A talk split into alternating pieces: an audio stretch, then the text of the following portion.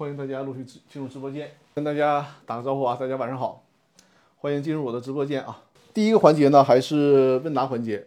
目前看到啊，在我的公司法大爆炸的微信群里边，有一位群会员提问了，我先解答这位群会员的问题啊，讲解我们今天要说的主题啊。泽志说还以为今天直播取消了呢，没有没有没有取消啊。如果你关注我的微信公众号，就会看到啊，正常微信公众号的预告都已经发了，因为今天。有点技术问题，稍微晚了几分钟啊。我们开始今天正式的直播，咱们还是啊，先进入问答环节啊，看一下今天的问答环节。好，可以了，这是强迫症，必须得把这个屏幕调好了，我我才能舒服啊。H H 说，张律师你好，想问一下去哪里留言呢？所有提问的朋友啊，可以直接在我的直播间留言提问，但如果你的问题的文字较多啊，可以在公司法大爆炸的微信公众号上面进行提问啊。公司法大爆炸的这个微信公众号，你就在那个微信公众号里面搜索“公司法大爆炸”就可以了。我可以把直接把那二维码投到屏幕上，你通过这扫描二维码也可以看到那个公司法大爆炸的入口啊。稍等，我给你把这个投上去啊。这是我们的我的公司法大爆炸微信群里边的一个提问啊，正好是在开播之前在公司法大爆炸微信群里的提问，我就拿到这里来和大家做一下分享啊。稍等。我把这个再调整一下，大家这个文字没有看到全屏是吧？这样能不能好一点啊？我给大家念念一下这个问题。哲志啊，哲志，我看到你在微这个直播间的留言提问了啊。我我们先回答问题。屏幕上这个问题是这样的，他说呢，这是公司法大爆炸微信群里的提问啊。呃，我们群里这位朋友在不在直播间？在的话可以告诉我一声啊。他的问题呢是这样说：有限责任公司呢章程规定，股东会选举董事会过半数同意。即可即可啊！有限责任公司的章程里面啊，在在直播间。好的，有限责任公司的章程里面规定，股东会选举董事会过半数即可通过。也就是说，股东会，比如说超过百分之五十啊，比如说百分之五十一，选举出新的董事就可以成为董事会的成员。董事会呢，三三年一期可连选连任的问题呢，也是公司法上的这样的规定啊，在公司章程里面又明确了一下。问题啊，第一个问题就是在任一届的董事会。没有到期之前，百分之五十一的控股股东是否有权在届中，就是在这个董事会任期过程当中，发起董事会成员，就是发起这个更换董事会成员啊？这先我先回答第一个问题啊。按照目前公司法的规定呢，是可以了。即将修订的那个公司法呢，强调了一下，就如果董事啊，他没有什么其他的就是法定的情形，是不能轻易解除董事职务的。但从目前来讲，这个董事会的成员呢是有权利更换的，这不是一个铁饭碗啊。董事会成员即便任期没有到，但是呢，其他的股东啊，就是股东会层面认为呢，他需要替换下来这个董事，那也是可以的，这也是可以的。实际上在实验操作当中呢，你总要你你不能说我完全没有理由，就觉得你长得不漂亮，长得长得不顺眼，这个通常别这么做。你最起码想一个说得过去的理由，然后你可以去更换董事的成员啊，就可以更换的，没更换。那第二个问题，如果三年到期后，或者是六年到期后，因为三年一届嘛，三年或者六年到期后均没有召开股东会进行董事会的选举啊，是否视为自动连任呢？这个问题啊，按照目前的公司法规定也是啊，可以自动视为连任，因为三年更换一次，然后可以连选连任。但是公司法虽然规定可以连选连连任啊，但就像我们这位朋友提的问题是，他没有选啊，这个股东会呢没有召开，没有选。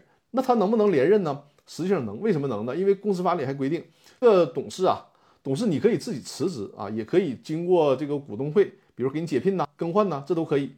但是呢，在没有新的董事担任之前呢，你这个原来的董事，无论是被辞职的，还是说你自己申请离职的啊，你都得还继续担任这个董事的职务，懂我的意思吧？就是你这个在没有新的人替换你之前，你想走还走不掉。所以我也我之前在公司法大爆炸的那个音频里面也提到过，说法定代表人肯定是一种情况啊，实际上董事很多时候也是这种情况，就你有的时候你想离职你还离不了，因为什么呢？他没有更换出新的董事之前，你想离开还没有办法，因为法律规定你需要代为履行这样的义务。所以说第二个问题的答案就从这里面就推导出来了，就是尽管呃这个任期已经届满了。但是呢，股东会迟迟没有选出新的董事，原来的这些董事呢，还得继续履行职务啊。因为从这个立法的角度呢，它更多的是考虑到你这个公司不能没有董事，你董事全都离职了，你这个股东呢也不选出新的董事，那就会导致公司没有董事，这是不行的，不符合公司法规定的。所以说呢，就做出了这样的一个规定，就是在没有新的董事接替之前，原来的董事还需要继续的履行职务。第三个问题啊，上述问题如果确实无法更换董事会的成员的话，那么百分之五十一的大股东还有什么方法更换董事会的成员？那刚才我也提到了，如果你除非你们这个股东协议或者公司章程对这个事儿特殊约定，你比如说我要更换董事，我提格啊，由原来过半数的董事啊，就是过半数表决权的董事通过，我改成三分之二以上表决权股东通过啊，除非你有这样的规定，否则的话你默认情况下，你百分之五十一的股东们。就可以更换董事会的成员了。当然，包括我给客户呃制定的这个股东协议啊、公司章程里面呢，还有这样的规定，就是为了平衡股东们之间利益，可能是董事的成员啊，比如说执行董事，或者是呢董事里面作为小股东，他可以任命其中的一个董事啊，只要小股东不同意，他哪怕持有百分之一的股权，只要他不同意，你这个他任命的董事，你其他的股东是不能更换的，就看你有没有这样的特殊规定啊。如果没有特殊规定的话，那么就是你过半数就具备了。更换董事的条件了！我们这个群会员这个问题我解答的，不知道你这个是不是你想问的这个全部的维度啊？如果还有疑问的话，随时在直播间进行交流啊。然后回答现在泽志的这个问题啊。泽志说呢，董事长是必须设置吗？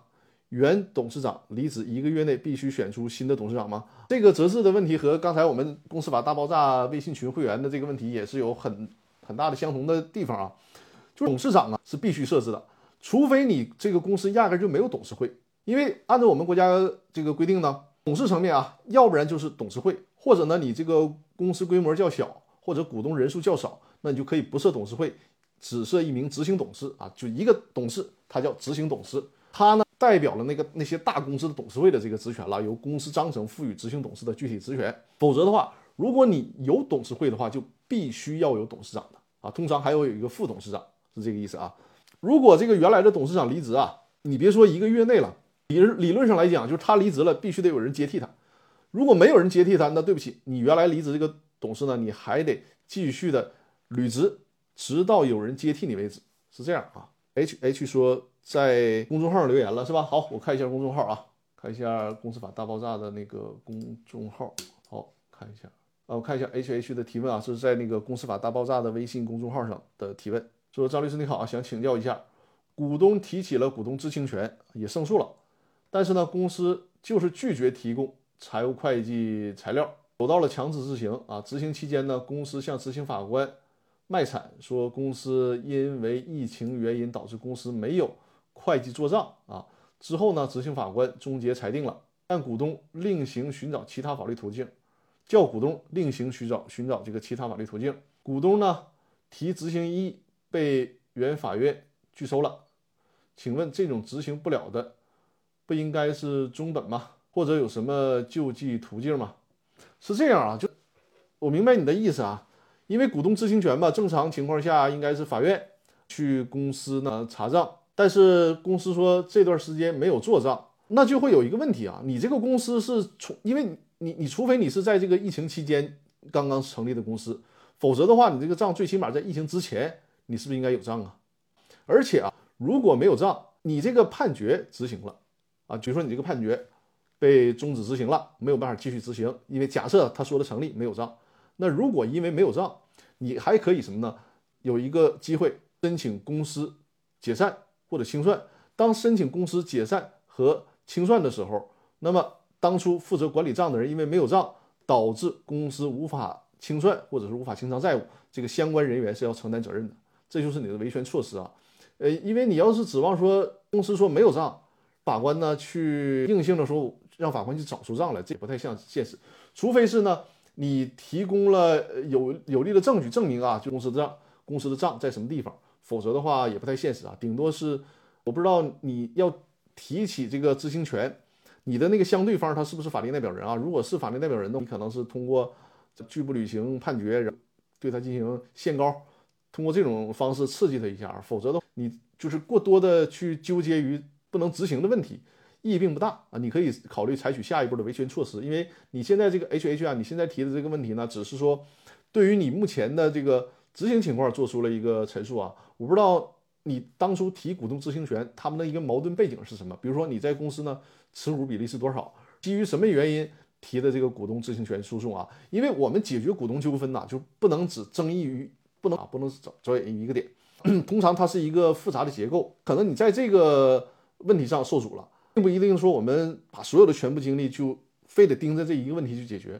你可能通过这个问题衍生出其他的方式方法，也可以实现你的利益诉求啊。所以说，如果有机会的话，也可以你把你的这个更详细的具体的诉求或者是一个背景的信息，可以告诉我一下，再帮你更有针对性的分析啊。刚才我提到了，因为丢失会计账簿、会计账册啊，相关的保管人员，它会导致什么呢？公司的无法清算，因为这个问题导致无法清算，相关责任人是要承担赔偿责任的。所以说，如果这条路能走得通的话，今天的这个不能执行判决，就会成为他将来要承担责任的证据了。所以说这个事儿如果被法院终止执行了，有可能这个程序本身对你将来的维权还更有利了，懂我的意思吧？所以说你如果呃有进一步的背景信息啊，欢迎继续的交流。泽志说呢，我们这里一个国企董事长调到集团公司，一直没有新董事长，总经理代理是不是有问题？程序上是有问题的啊，因为你如果从工商注册上，这个人肯定还是董事。还是董事，除非有人替换。所以说你呢，这个因为是你们公司内部管理的事儿嘛。你说公司内部管理，他承不承认他是董事长，还是什么职务调换？这个呢，从程序方面啊，你还得是以公司章程和工商登记为准。你看看那个公司章程上有没有缺少的董事。你比如说，这个董事会一共就三个人，你其中一个董事离职了，他会导致什么呢？导致你这个公司没有董事会了，瘫痪了。董事会这个层面是瘫痪的，这是不行的。你这个名字啊，你需要一直写在公司章程里面，尽管你可能实际已经不在公司干活了，或者就像你说的，已经调到集团公司了，但是这个名字需要保留在公司章程里面，否则你在工商登记上，你说你说，哎，我这个工商登记啊，我我我只登记两个董事，你这个应基本上也是在系统上也通不过的啊。H H 说刚才就提到那个股东知情权的问题啊，H H 说呢，有五年的公司了，因为公司的账很乱，年底呢也没有分红，所以说我们提了股东知情权。H H 你在那个公司里面，或者是。你说我们提了股东知情权，看来你是还和其他的股东联合了嘛？对，你们在这个公司里面持股是多少？因为你说经营了五年了啊，这个五年到底是不是盈利，你们可能也不知道。所以说啊，你都经营五年了，他说因为那个叫什么，执呃疫情期间没有账，那疫情顶多三年时间呢，那那两年的账哪去了，对吧？这个你你你也是应该可以跟那个执行法官交涉的。但还是那句话，看看你啊，你们一共持有多少的股权比例，能不能形成一个。呃，申请公司解散的这样的诉求啊，看看你那个持股比例，一会儿你可以说一下。则是说呢，现在都是电子档，纸质丢失不影响。是的，他说这个账丢失，因为本身啊，隐匿销毁会计凭证，这个是甚至于构成刑事犯罪的，不是那么简单的。南山说，股东可以用净资产出资吗？什么叫用净资产出资啊？这个南山，你再进一步解释一下，没有明白你说的那个股东可以用净资产出资的意思是什么啊？感谢 H H 送出了棒棒糖，谢谢。H H 说：“对的，我们两个小股东，一个大股东。你们两个小股东合计持股是多少？看一看合计持股是多少。另外一个呢，这个公司，一个是你看一下，你是不是你们这个公司一共三个股东，然后你和另外一个小股东联合起来去对抗这个大股东，你们各自的持股比例是多少？再有一个，看看你们有有没有董事会。另外呢，这五年期间是否召开过股东会或者董事会？还有就是看你们这个股权比例啊。” H H 说很少，你俩加起来才百分之三十哈，你俩加起来才百分之三十，这个持股比例呢？这个持股比例确实没有办法符合那个公司经营管理陷入僵局啊。但是还是那句话，他现在这个大股东自己说公司的账没了，这样的话你也可以尽可能的往这个公司经营管理陷入僵局这个方向去靠。再加上呢，你们这些年啊是否召开过股东会？另外啊，你还要看一点。你除了盯你们股东会层面的维权以外，这个大股东是不是担任公司的高管啊？如果是担任公司的高管的话，你比如说这个大股东张三，那是百分之七十的股东，同时呢，他还是公司的执行董事，他自己向执行法院说，我公司账没了，或者没有账，你作为公司的高管，那你就需要承担高管的责任。你从这个角度还可以去维权，懂我的意思吧？就是你作为高管，你把公司的账给弄没了，或者说你压根儿没记账，那你们去看一下。组织一下你们的诉求，然后要求这个高管承担相应的赔偿责任。H 就说没有董事会，就一个执行董事，那这个执行董事就是大股东呗，对吧？那你就可以按照我这个思路去继续往下去维权啊。对，H H 就说对，大股东就是执行董事，那就是这样啊。好 H H 说明白了，好的好的，好，我看看这个我的微信公众号还有没有新的留言提问啊？如果没有新的留言提问呢，我今天准备给大家讲一下我的那个公司法大爆炸的视频精品课这个课程啊，因为现在我已经上架了一个新的功能，就如果大家现在看到我直播间里的那个就是小购物车啊，公司法大爆炸的视频精品课已经加入我的视频号的公购物车了，这会儿大家就是购买我的。视频课程就很方便了，直接在我的直播间就可以购买了。所以说呢，我也是在直播间里啊，给大家先讲解一下我的公司法大爆炸的视频精品课，把它投到屏幕上啊。南山说，公司注销中用注呃股东用注销企业的净资产作为新公司出资额，公司注销股东用注销企业的净资产。作为新公司的出资额，那就是说，这个老的公司注销之后，股东用注销的这个公司剩余资产，它也不叫净资产了，就是剩余资产嘛，拿的剩余资产，因为这个就没有关系了，他拿到剩余资产，这个资产就属于股东个人的，股东个人呢，他拿着自己的个人财产出去这出资新公司啊，这是没问题的。我这个画面怎么总显示不全呢？我还得再研究一下，稍等，好吧，就这样。南山说谢谢，不客气。啊，哲志说。精品课都是干货，是的，是的，呃，显示的没有问题，是吧？那我知道了，可能是这个不同的手机分辨率显示的不一样。我用用这个手机看一下，我这个手机看就没有问题。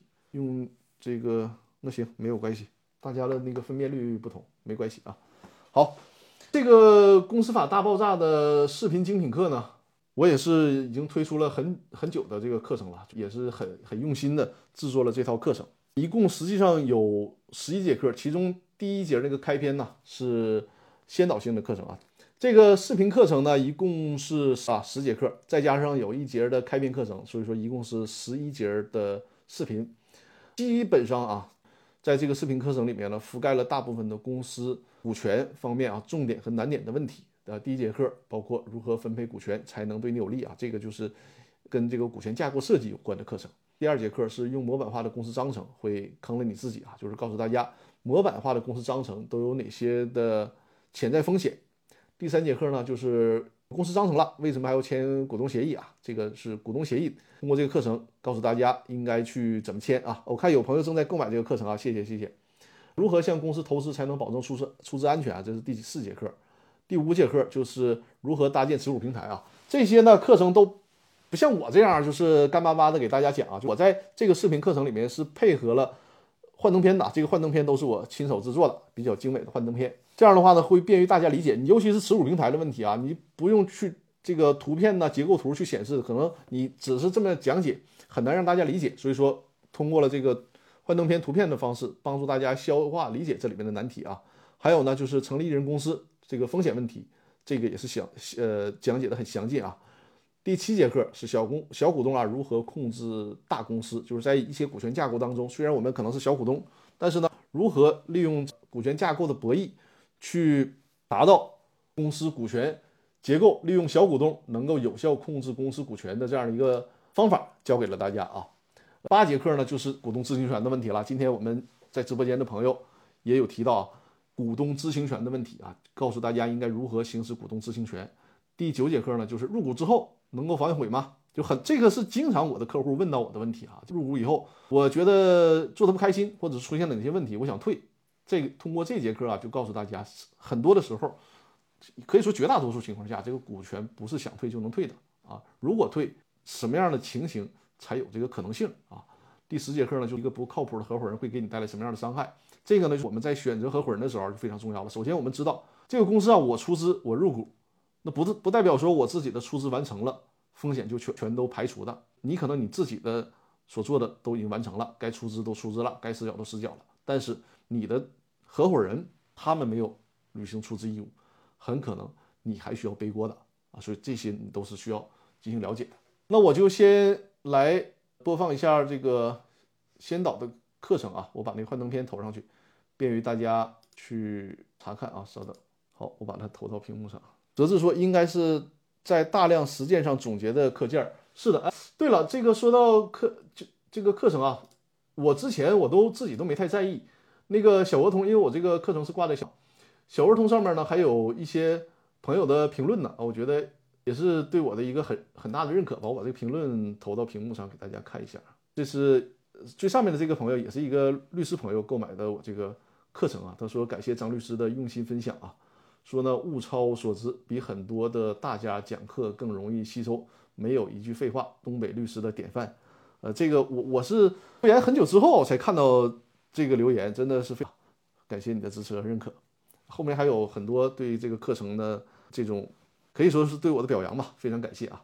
好，我我就把那个先导课程投到屏幕上，跟大家大概的过一下啊，大家就是对这个课程能有一个更好的了解。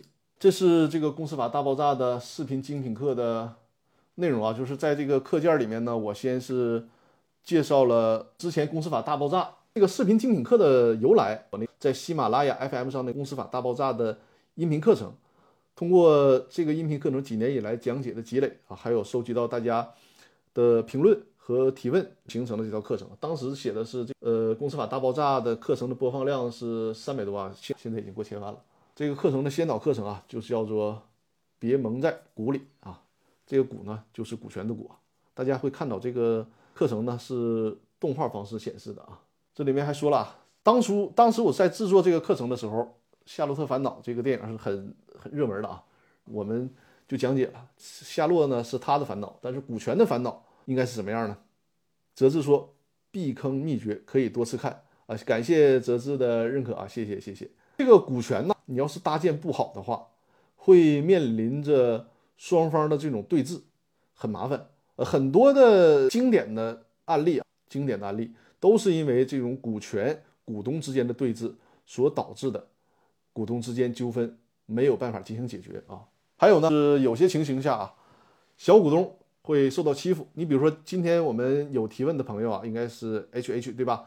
提问的朋友，他就遇到这种情况，这个你这个公司可能是挺赚钱，结果呢，很多的股东，尤其是小股东们挨欺负，这种情况也会出现。那为什么会出现呢？就因为当初进行股东协议。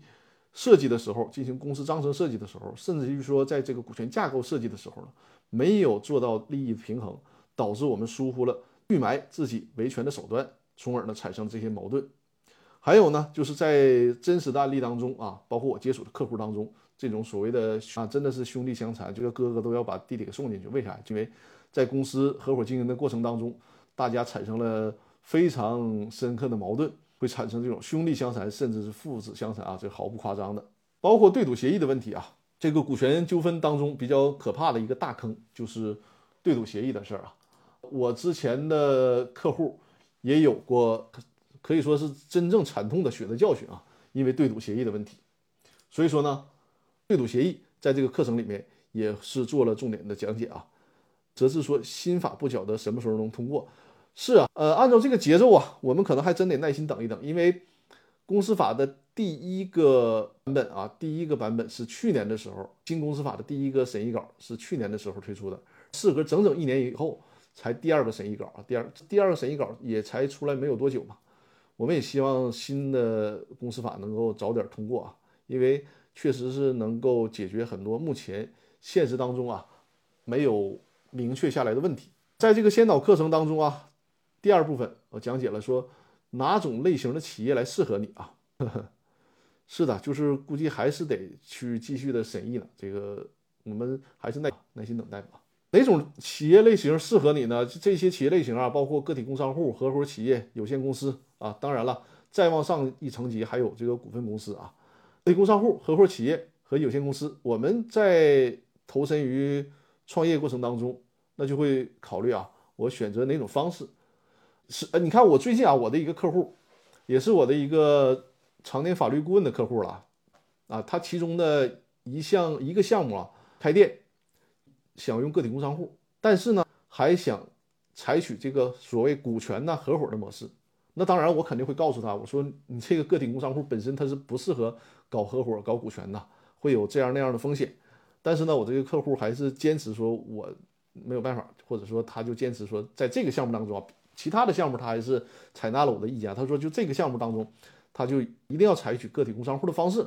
那我说好，那这个协议我可以给你进行设计，但是呢，需要告诉你这里面的风险，你能不能接受这些风险啊？他说他也可以，他宁可接受这个风险啊，也要做这个尝试。我说那好，那我可以给你继续起草这个相关文件啊，只能是利用目前民法典当中的那个合伙合同来进行设计啊。但是还是那句话，个体工商户在这里面跟大家强调一下，它是不适用于用个体工商户搞这个合伙经营的啊。则是说有无限公司吗？没有无限公司啊。但是你看到屏幕上这个个体工商户和合伙企业啊，他们的经营者是就是要承担连带责任了，无限连带责任了。实际上，大家成立个体工商户很多时候是考虑税的问题啊，因为个体工商户和合伙企业呢本身是不需要交企业所得税的，就交了这个个人所得税就可以。那有限公司呢？它至少涉及到，当你把这个钱真正拿到股东、自然人股东自己的腰包的时候，它就会涉及到企业所得税和个人所得税的问题啊。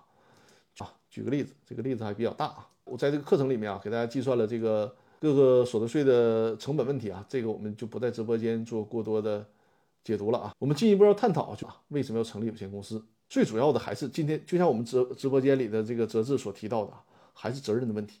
你个体工商户承担的是无限责任。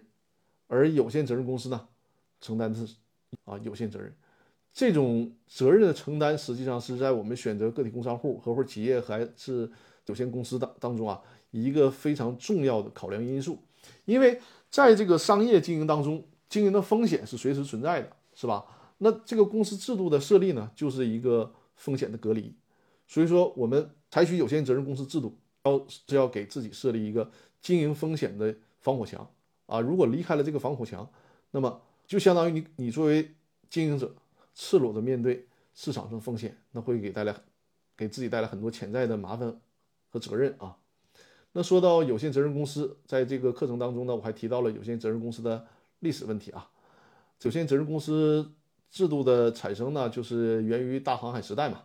那个时候，航海啊，做远洋贸易是很赚钱的行业啊，但问题呢，也是一个绝对高风险的行业，就是很可能呢，你这围着这围着地球转了半半圈之后，在途中呢会存在这样或那样的风险，导致呢船毁人亡，那你这种投资就完全血本无归了，甚至连人都搭进去了，对吧？那为了防止这样的风险呢，就形成这样，首先你这个远洋需要的资金会很大，对吧？需要造船。需要雇人，需要大量的资金，那这个股份制的产生啊，就应运而生了。众多的投资人，嗯，可能一个人是搞不定这件事的嘛，那可能是十个、二十个，甚至是几百个人，大家凑钱一艘船，雇一帮人去做远洋贸易。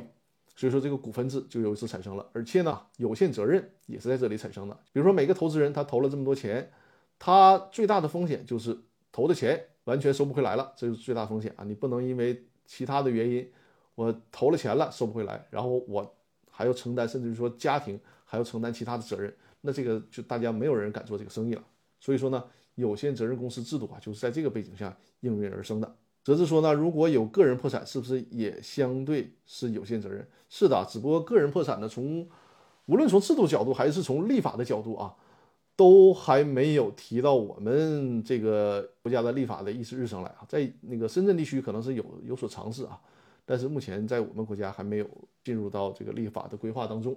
那有限公司呢，它成立的意义啊，我们可以集合众多的资源啊，众多的，比如说你是资金型的合伙人，你是资源型的合伙人，你是销售型的合伙人，你是技术型的合伙人，这些人都可以结合到一起，同为一个目标，同为一个公司工作。这就是公司制度它的魅力所在。再有呢，在合伙创业当中啊，能够吸引到投资。你在发展一定程度之后，无论是企业自身的需求，还是说投资方的需求啊，它会有吸引投资的机会。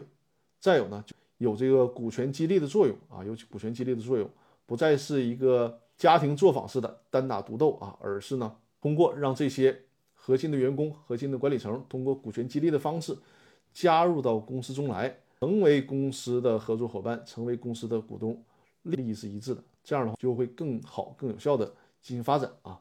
但是如果没有了这个公司制度啊，就像这张图片当中看到的是吧？就这种形式的，你可以开个小店啊，满足自己的家庭经营所需，那你是个体工商户是没问题的。但是你这种规模呢，你想去做大做强，是不是就不太可能了？则是说，有限责任公司对经济拉动极大。是的。有限责任公司它的制度保障就是大家敢于投资、勇于投资啊，而且呢，也会把资源进行整合，所以说它会拉动经济的发展啊。如果都是像画面上这种啊，就是个体工商户小本经营啊，一个人呢，甚至一个家庭就是一个小店，那这个基本还停留在农业时代的，所以说这是公司制度存在的一个前提啊。你看这公司制度，这明显就高大上很多了，对吧？呃，公司的分类啊，因为今天时间所限，这个先导课程啊，这个公司法大爆炸视频课程的开篇啊，如果大家点击这个链接购买的话，就会看到，这只是公司法大爆炸视频课程的一个开篇，就一个宣讲课程。它呢就把这个公司当中一些关键性的问题提出来啊，引起大家的思考。要解决公司当中疑难的和重要的问题啊，还得是需要我们大家购买课程之后看到那十节重点。需要讲解问题的这个课程的内容啊，公司的分类呢，包括啊有限责任公司和股份公司。当然了，这个有限责任公司里面，实际上呢还有这个国有独资公司和一人有限公司啊，这就是更加细化的划分了。你比如说有限责任公司的代表呢，就是华为啊，并不代表有限责任公司就不能做大。你华为就是一个例子嘛，人家也做的很大呀，只不过华为的结构啊，有机会给我的这个。视频课程里面啊，这个视频课程里面其实也讲到了华为公司的问题啊，就是说它的这个目前的架构、股权的结构和架构，可能想变成股份公司、想变成上市公司也很难了。你比如说万科这种，就是很典型的是股份公司了。股份公司和有限公司的游戏规则也是不一样的啊。有限责任公司呢，啊，这刚才提到了有普通有限公司，所谓的普通有限公司就是指两人以上的有限公司啊，还有一人公司啊、国有独资公司啊。第五个呢，就是这个精品课啊，要帮助你解决的问题啊，这个精品课程要帮助大家解决的问题，这就是接下来的十节课程啊，逐项给大家讲解的。刚才这个我也给大家说过了啊，在那个幻灯片上也展示了，就带着大家简单的过一下就行了啊。包括模板化的公司章程会出现哪些问题，股东协议如何让股东协议发挥作用啊？还有呢，就是向公司投资，如何向公司投资才能保证出资的安全？就怎样出资啊？除了货币出资以外。还有非货币出资啊，这些非货币出资应该如何出资才能起到规范并且控制风险？第五堂课呢，就是啊，如何搭建持股平台？持股平台包括你比如说成立一家有限公司，成立一家有限合伙企业啊，怎么搭建会比较合理，适用于你的这个诉求啊？第六个呢，就是一人公司的风险问题啊，因为在我的客户当中，就在我刚开始给大家提供服务的时候，会发现很多人都很很自然的注册了一人公司。那我说你这个这么大的风险。没有意识到吗？这个不行啊！包括大家自己啊，也看一下自己所投资的这些企业里面有没有一人公司啊？有的话，我是建议大家有条件的话是尽快调整。还有就是小股东如何控制大公司的问题啊？你像马云，他控制阿里巴巴就是非常典型的一个小股东控制大公司啊。如何做到？在这节课当中会给大家做详细的讲解。还有就是详细讲解了股东知情权的问题啊。我一再强调，股东知情权是股东维权的入口啊。别看这个股东知情权是一个很小众的。诉讼案由啊，但实际上对于股东，尤其是小股东们维护权益是起到了非常大的作用的。第九个就是入股之后能不能反悔的问题啊，就涉及到股东退出的问题。则是说，一人公司在国有中存大量存在吧？是的，有的时候啊是国有类型的公司呢，他可能没有意识到这个问题。呃，包括之前我给我的一个国有企业的客户啊，还处理了一个诉讼案件。将来估计大家在裁判文书网上都会找到这个诉讼案件，我就不做在这里过做这个过多透露了。他被。这个客户他被人告了一连串，因为这一连串上面全是艺人公司，啊，当然我会站在对艺人公司有利的角度，在法庭上呢陈述了很多的意见。最终这个案件呢，我代理这个案件，我们这边倒是胜诉了啊。只不过需要告诉大家，就是，但有些时候国企它可能是因为制度的要求，它不得不采取艺人公司的方式啊，轻易想调整是很难调整的，这是国企的有一些特点啊。但作为我们自己的这个民营企业，那么能调整就尽快的调整啊，能就尽快调整。第十个就是一个不靠谱的合伙人啊，会给我们带来哪些伤害？我们在合伙创业的时候啊，合伙人大家投资，你别以为你完成自己的这一亩三分地儿就完事儿了。实际上呢，其他的合伙人如果不按时的履行出资义务，是会给大家带来很多麻烦的。这一点是一一定一定要引起大家足够的重视的啊，否则风险隐患还是非常非常大的啊。这就是公司法大爆炸的视频精品课啊，购买的链接就在屏幕上，大家可以直接购买。我看一下。直播间有没有新微信公众号有没有新的问题啊？提问。现在购买课程就很方便了，我会在之后呢还会加进一些我的那个法律服务产品到我的直播间，这样呢会便于大家购买。另外呢就是可以在我的直播间做一些活动，你比如说法律咨询呢，还有我之前在那个靠着幻灯片去投的那个啊，就我是想给直播间的这些我我们的收看直播的朋友推出一些福利性的法律服务产品，比如说那个公司章程体检。实际上，那个公司章程体检主要就是面对我们直播间。平时在日常当中，我几乎是不推这个服务的，因为那个服务是首先价格非常低，就是一个福利性的服务。那怎么能让大家在这个直播间充分的享受到这个福利性的服务？我也想了一些办法啊。我后续我估计在下次直播的时候呢，就能把这个功能弄好了。包括法律咨询，也是在我的直播间呢，会给直播间的观众一些相对优惠的法律咨法律咨询的这个价格。将来会把这些功能加到我的直播间里面，加点你们团队其他人的课件。我我们团队的其他人课件儿，我也会催促团队的其他成员陆续的做一些课程啊，满足大家的需求。你比如说最直接常见的就是劳动啊，劳动方面的。后续呢，也是我们绩效团队的郎老师啊啊，也会录制一些人力绩效管理方面的课程，这都是一个课程的规划。但是跟大家说啊，这个录制课程啊，真的不简单，尤其是你这个课程同时还要。制作一些幻灯片啊，那就需要，就因为我自己一路走过来嘛，就录制这些课程走过来。这个课程我大概录了两年多的时间才弄完啊，不简单的，还是需要耗费很多的那个精力的。对，郎老师说是的，他后续也是会录制一些课程啊。我在讲解这个课程的时候，有没有遗漏大家在直播间的提问啊？因为我现在基本看看到大家的那个互动了，如果有遗漏大家提问的话，可以再告诉我一下啊。则是说很费神理解，是的，是的，做这个课程你就做课件儿，就耗费一个很大的精力，你再去形成逐字稿，再去讲解录制。因为你像我是经常去做这个直播，在录制课程的时候呢，就还能好一点，但是也会存在着多次 NG 啊，就你讲完了之后还还需要这个重新录，反反复复。你可能一节课是一个小时的课程，但是真正光录制的时间就得好几个小时，你再加上后期的剪辑，确实是需要耗费很大的精力的。感谢本场直播间啊，泽志和 H H 送出了很多的礼物啊！大家有关于公司股权的问题，可以随时在在这个直播间进行讨论啊。正好上架一下我的另外的一个课程啊，这个也是已经挂在直播间了。这个教你如何安全注销公司的课程啊。泽志说，毕竟不像老师，是的，是的，因为人家老师成天是讲课的嘛，就专业是这个嘛。现在大家看到这个链接啊，就教你如何安全注销公司，这是一个注销公司的课程啊。这个课程可以说呢。比如说你是法律专业的朋友啊，你可以直接购买这个课程。如果是企业家朋友呢，你要真真的遇到了公司想要注销、想要解散的时候，那我就建议你买这套课程，你详细的看一遍，你就会知道啊。提醒大家，注销公司的问题啊，大家有时候会想，我注销公司呢，为了啥呢？就是为了把这个事儿结束，把这个公司结束掉，以后呢，我就不会不需要承担责任了。但是大家要知道啊，注销公司啊，它是一套从程序上是很复杂的，你如果没有按照法定的程序。合规合法的注销，它给你带来的风险都不如你这个公司就一直放在那儿啊。说句不好听的，就是一个僵尸的公司都可能比你违法注销要强。如果你这个公司一直放在那儿，你可能承担有限责任就完了，大不了可能将来你的公司被面临着破产，是吧？你破产清算你也承担有限责任呢。但如果你是违法注销，你可能自己没有意识到我是违违法，就是因为你对注销过程这个全流程不了解，出现了瑕疵，那反而会因为这件事儿没有按照法定程序进行注销。你要对公司的债务有可能承担，或者是赔偿责任，或者是连带责任，那你说这不是很吃亏吧？你都不如说你这个公司不注销，让它破产掉，或者是就放在那儿了，对吧？所以说这个公司注销的问题啊，一定要引起大家重视。如果你动了公司注销的念头，你想解散你手下的名下的这个公司啊，因为很多的客户就是这样嘛，他名下有几个公司，甚至十几个公司啊，但是为了整合梳理，那有些公司需要关停的，需要关掉的，那这个时候啊。你我建议你一定一定要先看一套这个课程，这个这个课程啊一共四节课，也是通过幻灯片的方式给大家进行讲解的。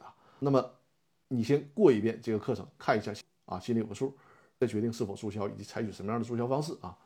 否则的话，还是那句话，带来的麻烦会更多啊。雪在五说怎么精品课的内容好吧？我再投到屏幕上，刚才已经给大家讲解了这个精品课的内容了啊。我再把这个精品课的。这个课程啊，我投到屏幕上再看一下。这个是啊，视频精品课的课程，或者是你直接点击链接购买，上面应该也有那个课程的简介啊，都可以。这就是这个视频精品课啊，这套视频精品课会讲解到的内容，在屏幕上就都是了啊。好，直播时间快要一个小时了啊，我再看一下微信公众号有没有新的留言啊，还有没有遗漏大家提问的？呃，如果有遗漏的话，可以及时的提醒我啊，否则的话，我们今天讲解的部分。就到这儿，就结束了啊。接下来就是分享，因为今天是二十三号啊，世界读书日，咱也是本来我的直播间在直播的尾声都会给大家分享一本书，那世界读书日就更应该去分享了，对吧？好，雪在我说已经截屏了，好的好的，好，也欢迎直接在我的那个直播间这个链接里购买我的课程啊。呃，我再把我和郎老师的那个微信号啊投到屏幕上，大家也可以截屏啊。如果有线下的法律服务需求，可以联系我和郎老师啊。我呢是负责公司股权方面为大家解答啊，股权架构的设计啊，股东协议的起草和制定，股东之间纠纷争议的解决，包括代理诉讼案件啊。郎老师会给大家解决有关公司绩效管理的问题啊，尤其是做股权激励的时候，通常是我和郎老师一起给大家提供这个。法律服务以及绩效管理的服务，大家这个有需要的话也可以截屏啊。我们就开始今天读书分享环节啊。今天跟大家分享的书是什么呢？是这套书，把这个灯关上的啊。稍等，这套啊，木心的文学回忆录，上下两册啊。木心的文学回忆录，这样会看得清楚一些。这绝对是极简的包装。则是说大部头，是的。文学回忆录啊，我也是在一期节目上看到了这本书，已经买了好多年了啊，买了好多年了。它实际上呢是陈丹青的笔记。陈丹青当年啊，在一九八九年到一九九四年期间，木心呢给他们这些学生啊上有关文学的课程。陈丹青呢做了大量的笔记，实际上是通过笔记呢快速记记述这木心的讲解啊。这是这还有一个图片啊，就是记了这么多的笔记。怪不得是作家，这么能写，形成了这两本书啊。就是木心本人的作品，我也找来看过。木心本人的那他自己的那写的书呢，还是挺晦涩的啊，挺晦涩的。但这本文学回忆录就不一样了，因为是讲课的那个记录嘛，就相当于是听课笔记，所以说所有的话语还是比较浅显易懂的。为什么今天跟大家推荐这本书呢？因为毕竟今天是这个世界读书日嘛，是吧？我们就。折至说陈丹青作者是的，但严格意义上说也不能说陈丹青是作者啊，怎么说呢？这个不太好界定了。就他这个说，呃，这上面啊写了，说木心讲述啊，陈丹青笔录啊，是这样的一种关系。他他还陈还不算是陈丹青是作者，陈丹青是负责记录，像一个书记员一样记录，木心呢是进行口述的，就这样形成了这这这上下两册厚的书啊。因为今天呢是世界读书日，所以说给大家推的书呢，就是一些怎么讲，比较能够纵览啊，纵览世界文学史的这样的一部书啊。说实话，我也不能算作一个文学爱好者啊，尽管现在读书呢已经变成了习惯，但是读文学作品并不太多。我更多的读的是人物传记啊、历史方面的书籍啊，或者是一些哲学的或者是工具类的书籍。对于文学的书籍呢，实际上坦白的讲，读的并不算太多。但正是因为这样，如果大家对文学感兴趣，那这套书那肯定是要读的嘛。几乎囊括了世界文学史上的这个对于世界文学史出现的这些作品的一个评论，对作者的一个评论。但如果大家对文学呢没有怎么讲，没有读入很多的文学著作呢，那这本这套书也推荐给大家。为啥呀？你最起码这套书它读完之后，在文学领域你是。有一个纵览啊，大概你都会看了一遍。将来呢，跟人家也有谈资，再加上呢，实际上它就像给大家一个怎么讲科普类的读物。你再通过读它的这个，相当于说整个世界文学史的一个简介嘛。你看完这个之后，就像看菜单一样，你就会知道，哎，通过他这个讲解，我对某一个作者或者某一个作品有了一个比较直观的认识，一个初步的认识。将来呢，在这些目录里面，在这些菜单里面。我挑出几本自己感兴趣的去读啊，免得自己盲读，就是会踩坑啊，或者是 拿了这个大部头你去读不下去啊。那你看着木心的这样的一个介绍、一个讲解，那就会让你省去不少事儿啊。你比如说他在这个这本书里面讲到有关浮士德啊，就是歌德的作品，我觉得他对那个歌德的这部分呢说的还是蛮有意思的啊，说呢幼年时爱听母亲讲神话。最初的家教感慨呀，以前母亲、祖母、外婆、保姆、佣人讲故事给小孩听，是世界性好传统。确实是啊，通过讲故事，无论是口述啊，还是读书啊，要比现在什么短视频呐、看电视剧啊、看动画片啊，要好得多，是吧？而且是亲情之间的传递。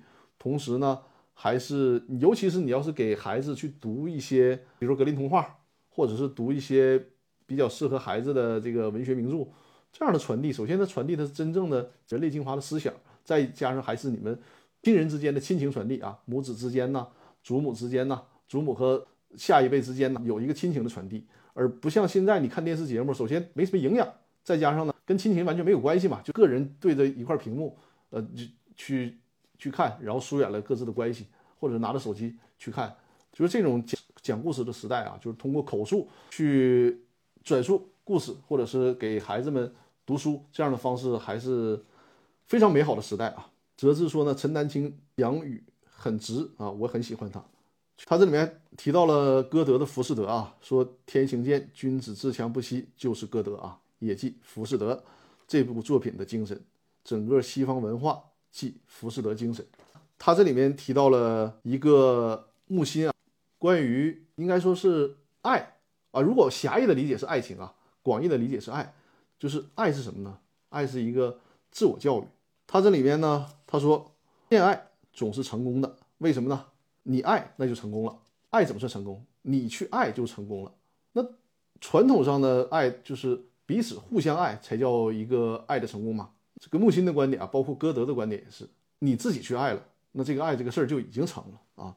就像歌德所说的：“假如我爱你，与你无涉。”很多的白话的翻译呢，叫做“我爱你，与你何干”。这是一个非常有名的歌德的一段话啊，说全世界都欣赏这句话，我也是特别特别欣赏这句话。要学会自我教育，才能有良师益友。生活上可以做光棍儿，精神上可别做光棍儿。说的多好。哲子说这个很对啊，爱是一个人的事儿。对呀，我爱你与你何干？爱是一个人的事儿。在我们不太明白事理的时候啊，可能理解不了这句话。有一定时间沉淀之后，你会发现，无论是爱人之间的爱，还是对更普世的爱，甚至于说上升到宗教信仰的爱啊，那都是我爱你与你何干啊？而且，爱确实是一场自我教育啊。说到浮士德啊，我我不知道大家可能是这种比较古典的经典了，很少人有会有人去读啊。我是很有幸能够从头到尾的读了一遍《浮士德》啊，我读的是这本，就是杨武能所翻译的这本《浮士德》啊，他是采取了诗歌体来翻译这个《浮士德》，真的很好。怎么讲？现在人读书啊，大家都会觉得这玩意儿都已经被历史所封印了，谁还去读这么古典的书啊？就好像说。感觉现在谁还去听京剧啊？是不是就这种感觉？或者是呢？现在人也很少去，不是没有啊，但是很少去说听什么古典音乐。那这样的书，能大家能沉下心来去读的，真的不多。但是呢，这里面如果大家去读，真的会发现它凝结的是人类智慧的精华。我读外文翻译书，尤其是经典的书啊，遇到自己喜欢的书，通常会买好几个翻译的版本，因为每个人的翻译版本。他们的差异还是真的很大的啊，差异还是很大的。我读了这个是杨武能的翻译的版本《浮士德》啊，后来呢，我又买了两个版本，看，一个是这个，这是包装是很豪华的，这个是去年还是应该去年的时候买的，上海译文出版社的啊，是钱春奇的翻译的版本。因为这个版本呢，我看是在小红书上种草的，说这个版本也不错，但是一直还没看呢。我是在看完了这个版本的《浮士德》之后呢，又买了啊人民文学的这一版。我还把这本书拆开了，因为它这个有一个注释啊，它这个注释人民文学的这个注释呢，很注释很详细。你看这种书的时候，有的时候你确实需要借助注释啊，因为离我们的时代比较久远，再加上文化差异和这个很多的不同之处，你有时候你不看注释确实看不明白。但它这个人民文学的这个注释呢，你像我们通常所所看的注释，大多数是比如说我读这一段。然后这段里面呢有什么特殊的需要讲解的地方，他可能会下面再加了一个批注，对吧？但人民文学这他把所有的注释啊，你在看的时候你没有办法看到，只能是哎，他这有个注释，你你想看这个注释的内容的时候，你得翻到解后面去找，去找他这个注释啊，就不知道这个版本的设计为啥要这么设计。如果你按照这个读的话，你看一个，哎，想看注释了，哦，翻到后面再一页一页去找这个注释。后来我就干脆给他书拆开了，主文部分是是是是。这么厚，注释这部分呢，我单独拆开了，做成一个小册子了。这样的话呢，我看的时候，哎，我同时对照这个注释，看出来就能方便点。只不过呢，呵 呵书是有所损伤的啊，就把好好的一本书给拆开了。但这个有时候也是一个读书的方法。但说实话，我觉得这个版本呢，没有杨武能的那个版本读的那么那么过瘾啊，所以说导致这本书尽管拆是给拆开了，但是到现在一直没有读完。这就是今天啊，今天读书的分享并不一定能代表大家的兴趣啊。我觉得今天推的书呢，还是相对怎么讲，相对小众小众一些的。但是木心的这本文学回忆录真的是建议大家读一读，别被这个书的厚度所吓坏啊。他可能不要求你一口气读完，你。什么时候想起来了，或者是你想看哪部世界名著的时候，你把这本书背在旁边，你先去看一看木心同志的对这本书的一个评语和简介，或者对这个作者的简介，你就会心里有个底儿啊。你这么用也行，把它当做工具书用也可以的啊。那我们今天的直播那就到这儿呗，看看大家还有什么想分享和沟通的啊。今天也是世界读书日啊，不知道大家今天看了多少书啊？也欢迎大家分享一些心得体会。我看一下公众号还有没有新的留言啊？好，那没有新的留言，我们今天的直播呢就到这里了。我看一下日历啊，因为啊，下次的直播会赶上那个下周日啊，是五一的长假，五一的小长假，我们也大家全都休息一下，好好过一个小长假。下周日就不直播了，再下一个周日就是五月七号的时候啊，我们会恢复直播啊。感谢泽志啊，一直在直播间的陪伴和互动啊，非常感谢。我们今天的直播呢就到这儿了。记得下周日因为是五一假期嘛，我们先停播一次。五月七号之后啊，五月七号开始恢复直播。在开下播之前啊，如果大家想要购买这个《公司法大爆炸》的视频精品课，或者是这个如何安全的注销公司的这个课程啊，可以直接在我的直播间进行购买啊，或者是在我那个。视频号里面，视频号里面直接会看到这个购买的链接啊。平时在我的那个视频号里面购买也是可以的啊。那好，我们今天的直播呢就到这儿了，感谢各位的陪伴啊。我们五月七号的周日再见，好，谢谢大家。托尔托克维尔说晚安，张律师晚安晚安，谢谢。哲志说下次讲一下电商法，电商法的那个链接啊，因为这个视频号的规则使然啊，他没有办法去。挂到那个视频号上，电商法呢？我建议你就直接在那个我的微信公众号上面进行购买吧。微信公众号里面你搜视频课程，那上面就会看到链接了啊，你直接购买就可以了。小太阳说晚安，辛苦了。好的，好的，谢谢，谢谢，晚安。祝大祝祝大家这下周的工作都顺利啊，尤其是提前祝大家五一小长假玩的开心快乐。再见，各位，晚安，再见，再见。